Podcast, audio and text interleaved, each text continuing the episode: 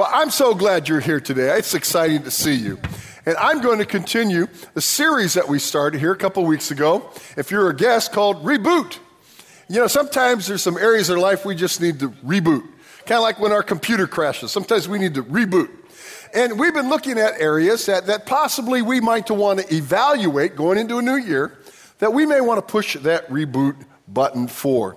You know, last week we talked about the need to reboot our lifestyle for so many of us. Ecclesiastes 10:15 we were reminded last week says, "A fool's work wearies him; he does not know his way to town." In the vernacular it would be a fool's work wearies him; he doesn't know if he's coming or going.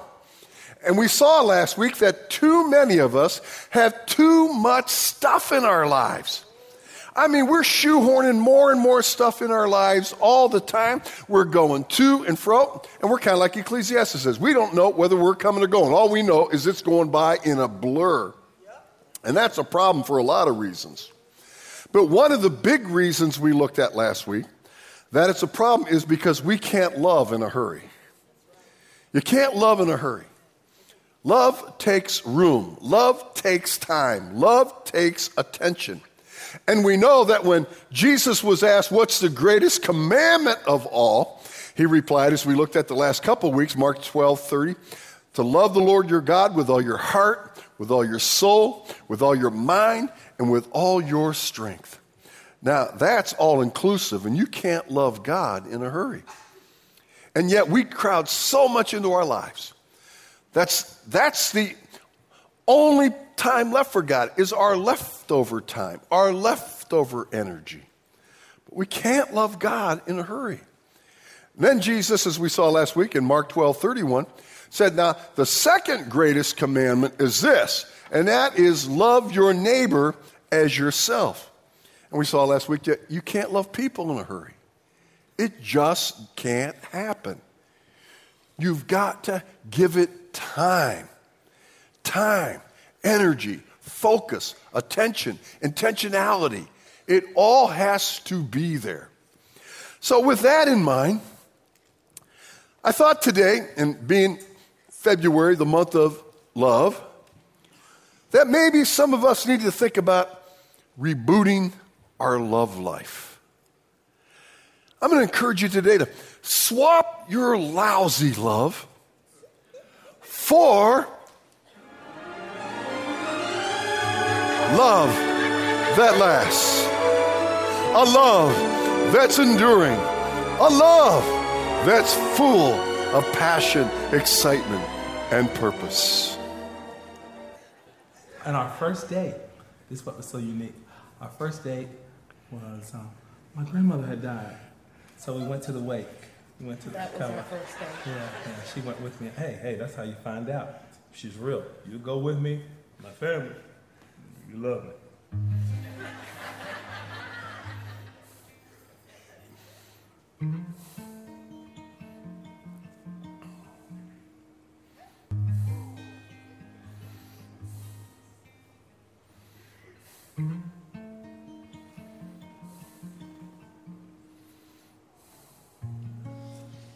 I love her star on my heart.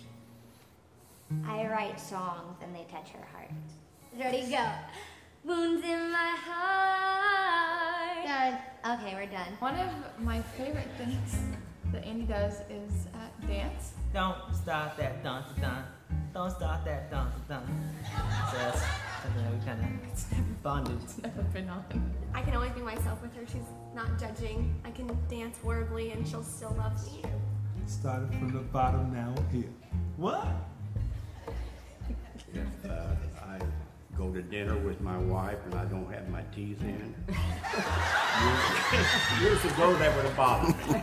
Today it doesn't bother me a bit. To describe her is, uh, Are you gonna cry? I don't think I'm gonna cry, but uh, We can make trying to show somebody that we love them really difficult when it's just really simple.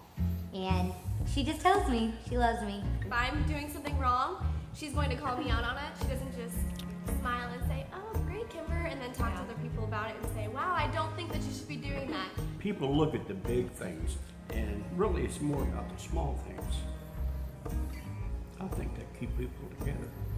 just little things that just get you and can get couples in such a, a, a tight moment. The vinegar represented those. But then it came with the honey. And when you taste that honey, after tasting that vinegar, wow, the vinegar taste is gone. You kind of can think back to that and just says, but the honey, our love, will outstand all those bitter moments. His selflessness has taught me to care for others in, a, in another capacity that I haven't really experienced yet. I want to live my life more like that. Don't have the spats or anything that you might think of when you're younger. She really makes it a point to like have Christ's love show through her, no matter where she is. I don't think I really honed in on that until I became friends with Kimber. I've been learning things that uh, about myself and about her, and just kind of getting a chance to share your life with someone else is pretty awesome. We've been married 53 years. Uh, when we first got married, you think you're in love. I would, I would say that after 53 years, I'm more in love with her now than I was then. That's how I feel about better. Love? Yes, I do love you. I know. I do. You're welcome.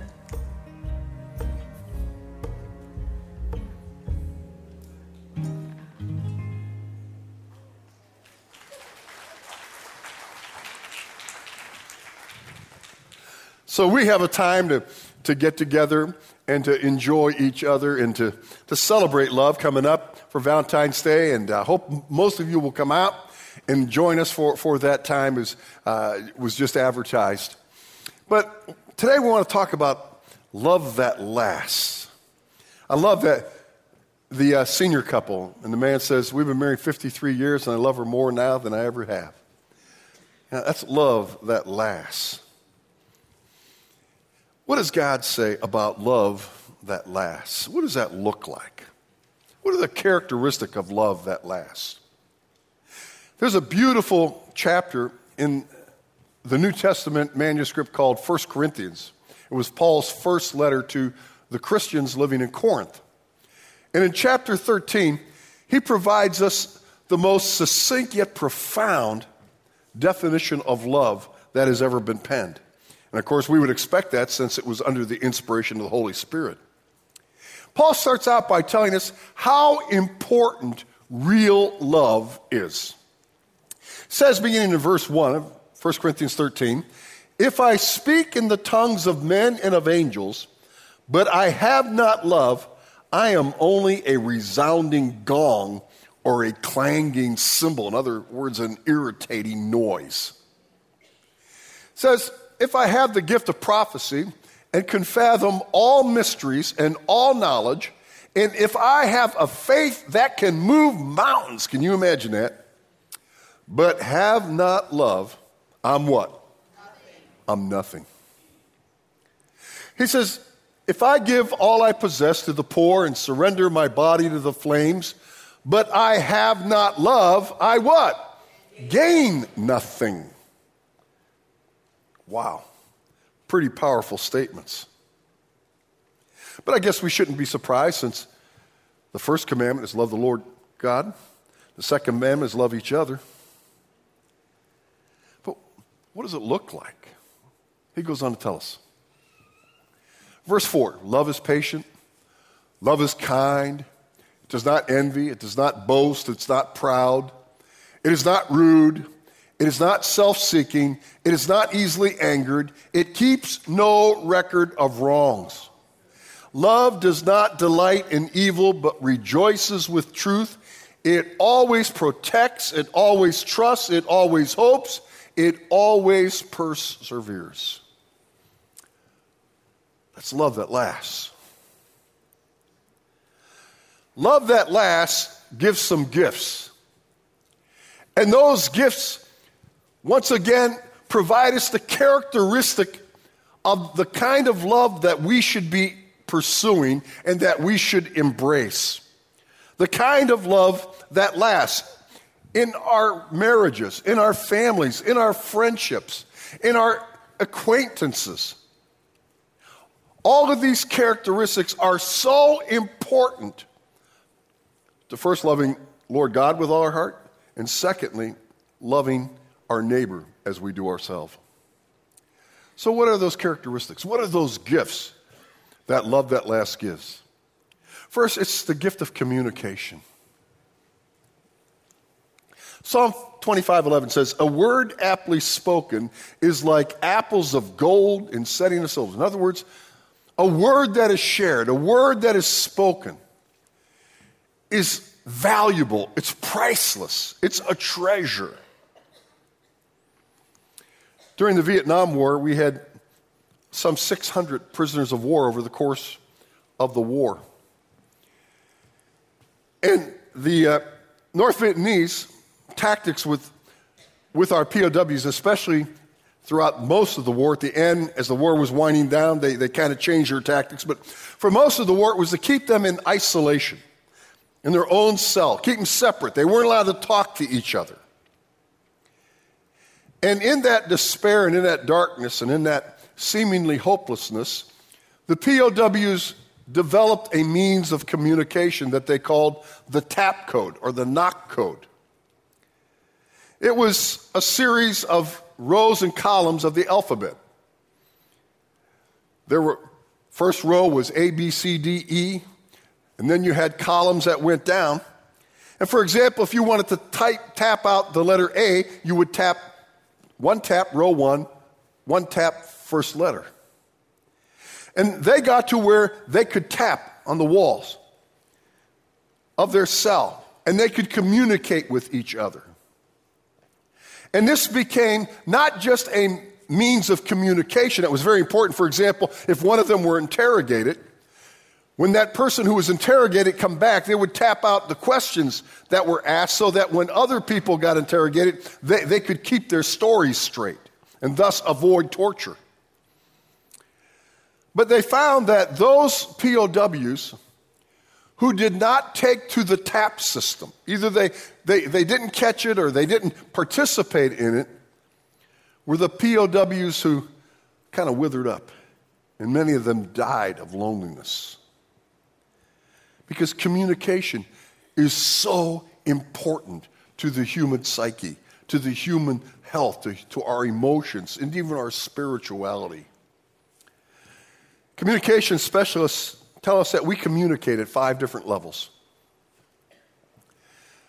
On the bottom end is cliche conversation.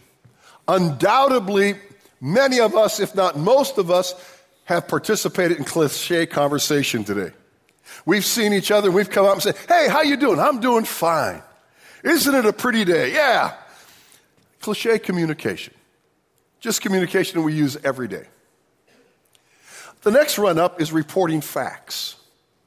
That is in our communication. We're just, we're just telling each other what happened. The, the, the things that happened that day. I, I went to work and I had a flat tire on the way to work and somebody stopped and helped me change the tire, was really grateful. And I got to work or I got to school or, or the kids did this today or whatever. It, it's just talking about what happened. Now, the next level up is sharing ideas and judgments. Well, here's what I think about this. Well, I, I think we didn't handle this right, or I don't think I handled this. I don't think you handled this right. The next level up is sharing emotions and feelings. I was really embarrassed when you said this in front of my friends.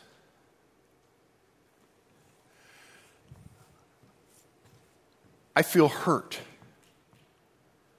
that you told somebody else what I told you in confidence. The top level that demonstrates the highest level of communication, the most fulfilling communication, is intimacy. Where we have reached a place where we feel confident and comfortable in talking about anything with that friend, with that loved one. Now, if you look at that pyramid, you will note that the higher up the pyramid goes, the more vulnerable we become. When I start sharing my ideas, somebody can say, Well, you know, when I want your opinion, I'll beat it out of you.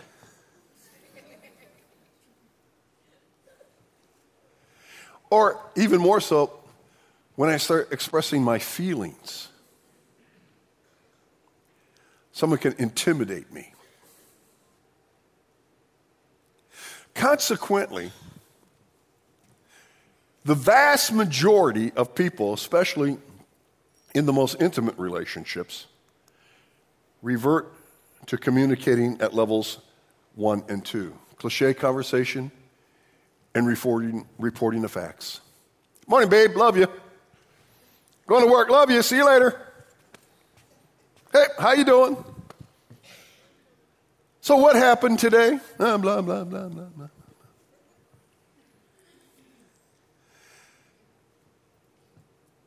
But how loving is that kind of communication? How purposeful is that kind of communication? How satisfying is that level of communication? That's why so many folks in, in some of the most important relationships we have end up like being a POW in isolation in a cell. We, we don't feel it's safe to share our ideas and our judgments anymore, and we surely aren't going to share our emotions and our feelings. And, and forget about transparency, forget about authenticity. See, what happens is we've tried that and we've got beaten down and we've got abused with it, and finally we just stop going there. Love that lasts gives the gift of communication. Now, I, I, could do a whole series on just this, and maybe I will one day. But let me give you something to take with you today in this particular characteristic. Men, that equates to open ended communication with women. Have any, is there any man here who's noticed that women like to talk more than we do? Any, any, anybody notice that? Is, yeah. Well, that has been statistically proven. It's not just a hunch. And it's not that there's anything wrong with women, it's just that's how God wired them. Right? Men's brains are compartmentalized. We go to a compartment and we work there for a while, then we change compartments. Women, everything is moving at the same time. It's all connected. And that makes them stronger than we are, by the way, not weaker. But if you really want to communicate love in our communication, men, we need to ask open ended questions. We need to have open ended communication. That solicits more feedback. Closed communication is a yes, no, maybe, I don't know. All those responses in communication are designed to shut off the communication. Open ended communication is, oh, I really had a bad day. Cliche conversation says, oh, I'm so sorry. Open ended communication says, really, what happened? Tell me about it. I don't know. My boss just really made me angry and, and da, da, da, da, Well, well, help me understand what your boss did that, that evoked that kind of strong feeling in you. Or maybe it's me. You know what? I'm upset with you. Oh, you'll get over it. That's not open end communication. Nor is, I'm really upset with you. Really?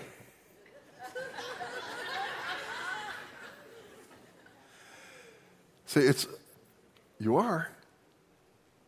Help me understand why you're upset with me. And then they tell you something. You say, I'll never do that again. No.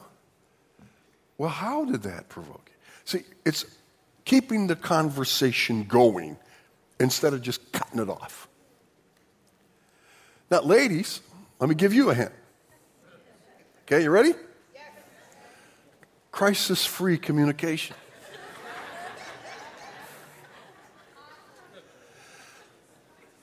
You wonder why sometimes our eyes glaze over when we see you coming.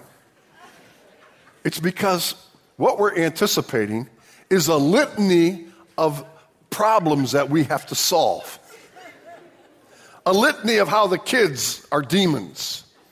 And it's our fault because we brought them into the world. A litany of finances, a litany of this and that. love that lasts for us is sometimes, not all the time, we'll deal with the problems, but not every conversation.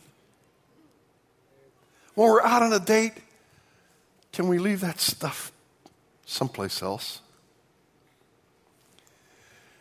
Love that last gives the gift of consideration. 1 Corinthians 13, verse 4 and 5. Love is patient. Love is what? Kind. It's not rude. In other words, love that lasts is considerate, it's patience. I'm not going to get it right every time. And you love me by understanding that and saying, wow, you're having a bad day. Maybe this isn't the right time to talk about such and such. It's kind. Over the course of time, it's amazing how unkind we can become with the people we say we love the most. Whether it's our spouse or our kids.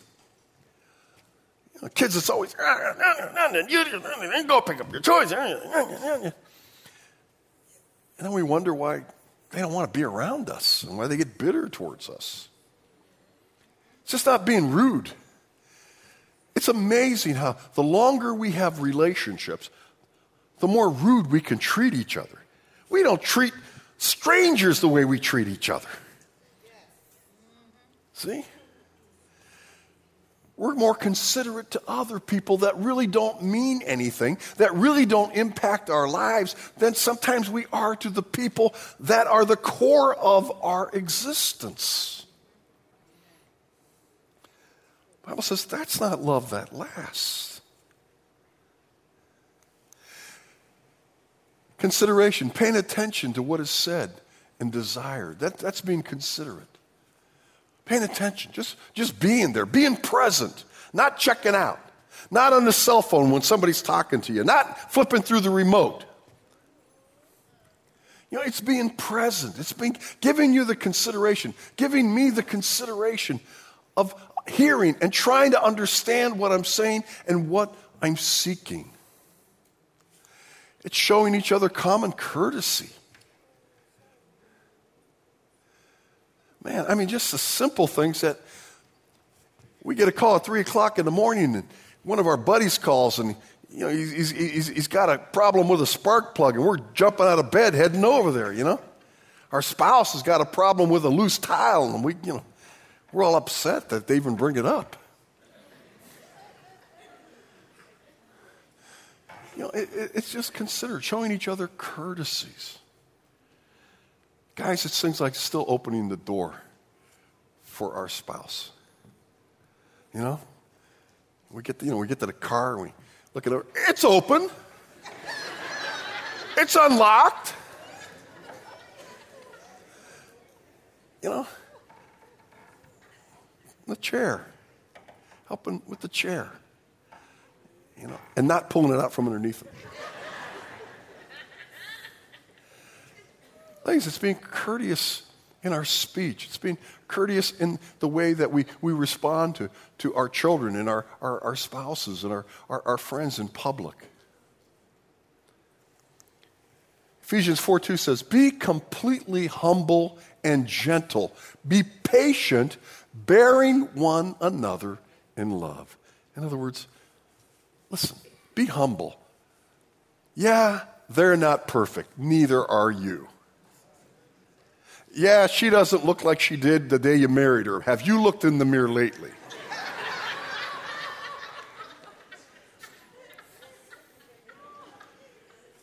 Love that last gives the gift of compromise. 1 Corinthians 13, 4 and 5 again. Love is not self seeking. You know, time has, has a terrible impact sometimes on our, our most important relationships.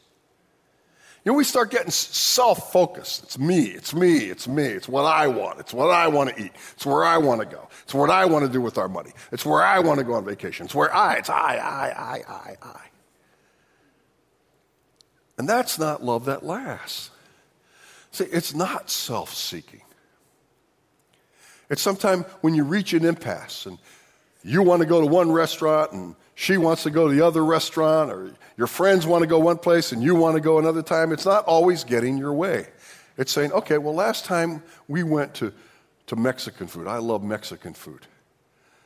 Okay, so this time we'll go eat the raw fish. What's that stuff called? Sushi or whatever, whatever it is, you know? I'll find something I can eat. You know, it, it's compromising. Well, I've planned the last three vacations. Where would you like to go? You know, I mean, it can be into the, the most minute things, but it's just the idea that we don't always have to have it our way, that we open the door to another possibility, to another alternative, and sometimes we just compromise and say, okay, I'm not going to demand it my way. Let's do it your way this time. Let's try your way. Maybe your way will work better than my way. It's compromising. Gives the gift of courtship. Gives the gift of courtship. Ecclesiastes 9 9 says, Enjoy life with your wife, whom you love. Ladies, you could put it the opposite way. Enjoy life with your husband, whom you love. Parents, enjoy life with your children, who you love. Friends, enjoy life with your friend, who you love. Now, especially in our romantic, our, our marriages, and, and that we, stop courting each other. When we were trying to win each other's affection, there was no end that we'd go to. I mean, guys, you remember we used to wash the car and wax it and vacuum it? And we'd go out and get one of those things that hang from the rear view mirror, you know, the, the, the, the odor things, so they couldn't smell our gym clothes stuffed under the seats.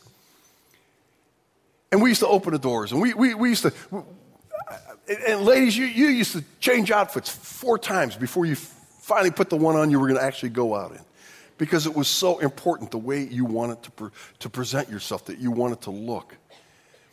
And we wanted to go places, and then we'd go out and we'd go on a five hour date, and we'd come home and do what? Call each other on the telephone and talk for another 3 mm-hmm.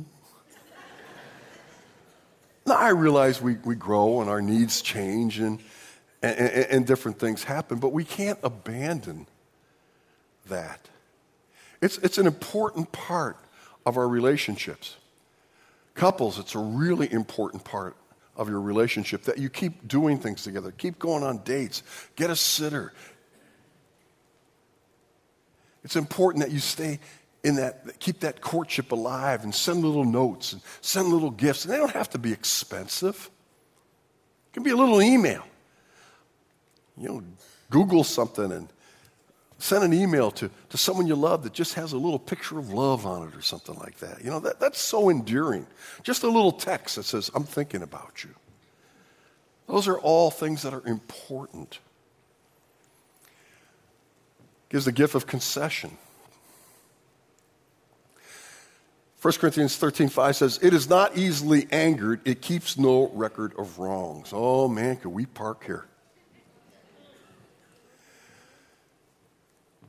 One of the reasons, remember, I said that we retreat down to those lower levels of communication, reporting the facts and cliche conversation, is because we've had bad experiences in the past, and we've had bad reactions to those experiences in the past.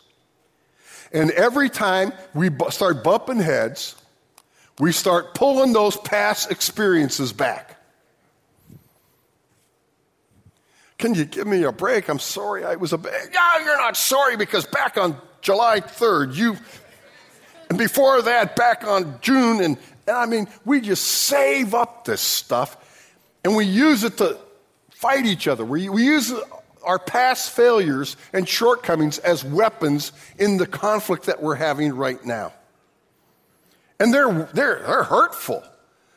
And, and as we do that, we, we're building up bricks between us. We're building up walls of defense between us, and that gets us in our communication retreating down to those levels of communication that really have no substance and have no satisfaction to them. See, we need to give the concession. Give me the gift of concession. I'm not perfect. I'm not going to get it right all the time. Can I give you the gift of concession, you're not going to get it right all the time. This is not who we are. It's impossible in this world, in this culture, in these bodies that we live in. We need to cut each other a break. And, you know, the scripture says in praise, the psalmist David said, Thank you, God, that you do not hold my sins against me. You keep no record of wrongs. How many can say amen to that? Aren't you glad that God keeps no record of wrongs? Don't you know that God can all day long? In my life, he could be saying, Pete, you did this, you did this, you did this, you did this, you did this, you did this, you did this. I mean, it could go on and on and on and on and on. I'm an old man. But he doesn't. Because he loves us with love that lasts. And he knows that if he keeps bringing up our past and he keeps throwing it in our face, that it's only going to beat us down. It's only going to discourage us. It's only going to wound us more. It's only going to make us retreat into isolation. We need that gift. Romans 15, 7 says, Accept one another then, just as Christ accepted you in order to bring praise to God. If you're not doing it for any other reason, do it to bring praise to God. Jesus speaks so much in the Gospels about forgiveness. Forgiveness is really a concession. I'm not going to hold any evil thought against you. I'm not going to try to punish you for your wrongdoing. And I'm not going to use your past wrongdoings to try to win some argument right now. Finally, love that last gives the gift of commitment. 1 Corinthians 13 7 says, It always protects, always trusts, always hopes, always perseveres. What does that say? Basically, it says this You're not perfect, and you frankly annoy the fire out of me sometimes. But I'm always going to love you. I'm always going to be with you. I'm always going to hope for the best, not give up. I'm always going to trust. I'm always going to persevere. I'm not stopping. I'm not quitting. I'm not giving up on you. And I'm not giving up on us, whether it's a parent with a child, a child with a parent, a couple, a friend. That's love that lasts, commitment. I'm here and I'm here to stay. 1 Corinthians 13 13 says, And now these three things remain. Basically, Holy Spirit's telling Paul, everything in life, it comes down to three things. It comes down to faith, hope, and love. How many agree faith is really important? Amen. Right? How, how many would say hope's really important? But what's it say? And the greatest of these is not faith. The greatest of these is not hope. The greatest of these is what? Love. Love. That's the greatest. Reboot your love life. Maybe you need to take inventory of it and say, you know, yeah, I better hit this button. Now, those are the characteristics of love that lasts forever.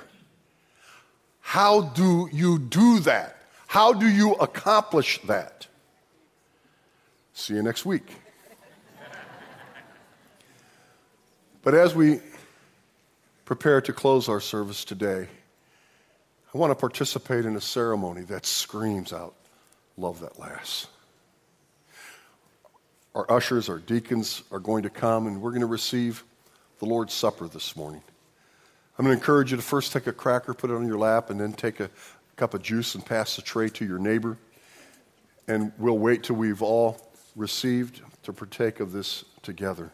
I want you to think about something as, as we're waiting to, to take communion today. There's basically three kinds of love. Three different kinds of love. The first kind of love is if love. I'll love you if, fill in the blank. I'll love you if you take care of my needs. I'll love you if you make me feel important. I'll love you if you make me laugh. I'll love you if whatever. Fill in the blank. If love. Second kind of love is because love. It says, I love you because you make me laugh. I love you because you meet my needs. I love you because you make me feel better about myself. I love you because. I love you because. Fill in the blank. Do either thy, those characterize love that lasts? Uh uh-uh, because they're what? They're conditional, aren't they? The third kind of love is in spite of love.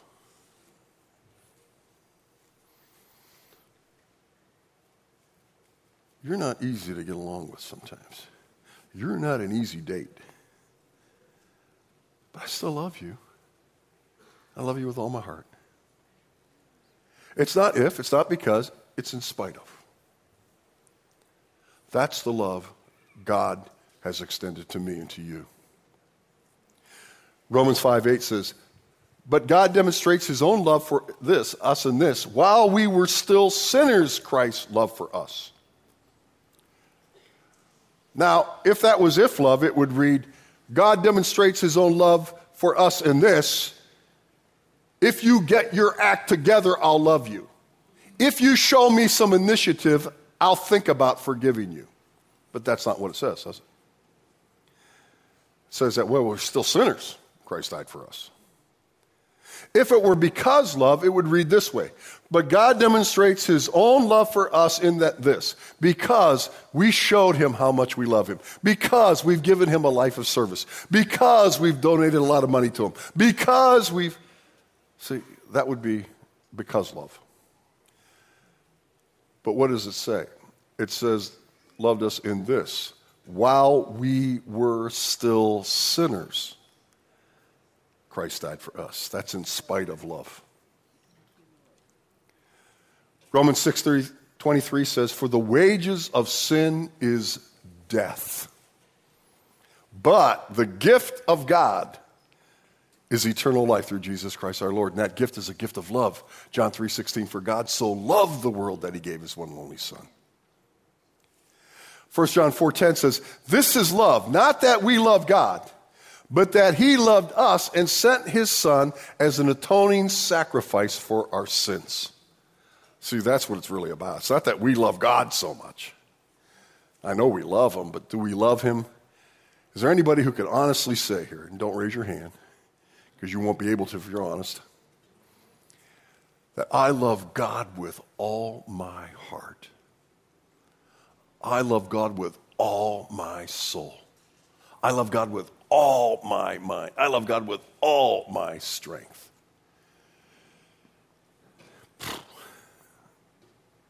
Pretty high standard, huh, Gail? no. But he didn't demand that. Because it, salvation, the forgiveness of our sin, is based on him, not on us. Therefore, if we confess with our mouth that Jesus is Lord and believe in our heart God raises him from the dead, we'll be saved. That's all you ask. Just believe that Jesus is the only way. Just believe that Jesus died on the cross and was buried, on the third day rose again. These symbols that we have in our hands right now cry out over the centuries of God's love for us. His love that lasts through this life and the life to come. Jesus paid for that love with his own blood. When he was in the upper room with his disciples on the night that he was betrayed and the night before he was to be crucified, during the Passover meal, he took bread and he broke it and gave thanks and he passed it to his disciples and he said, This is my body which is broken for you.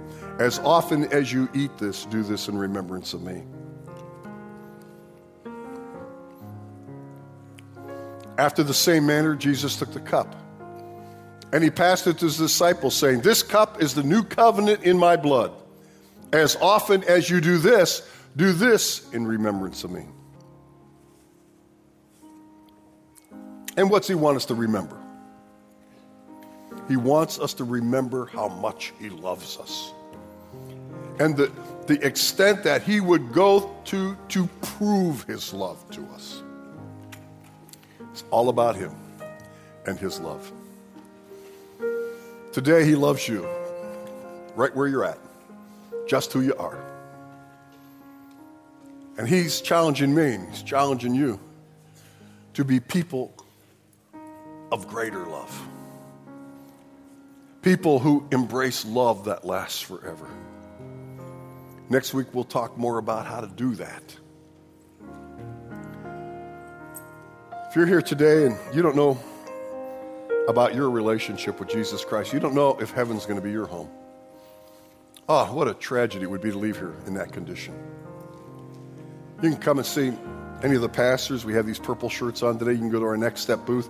But at least step by our guest services booth and pick up one of these little blue books says, You Can Be Sure. It'll re- reveal to you everything that Scripture has revealed to humanity about God's love for us and His passion to forgive us and His passion to give us eternal life with Him. We have it in both English and Spanish.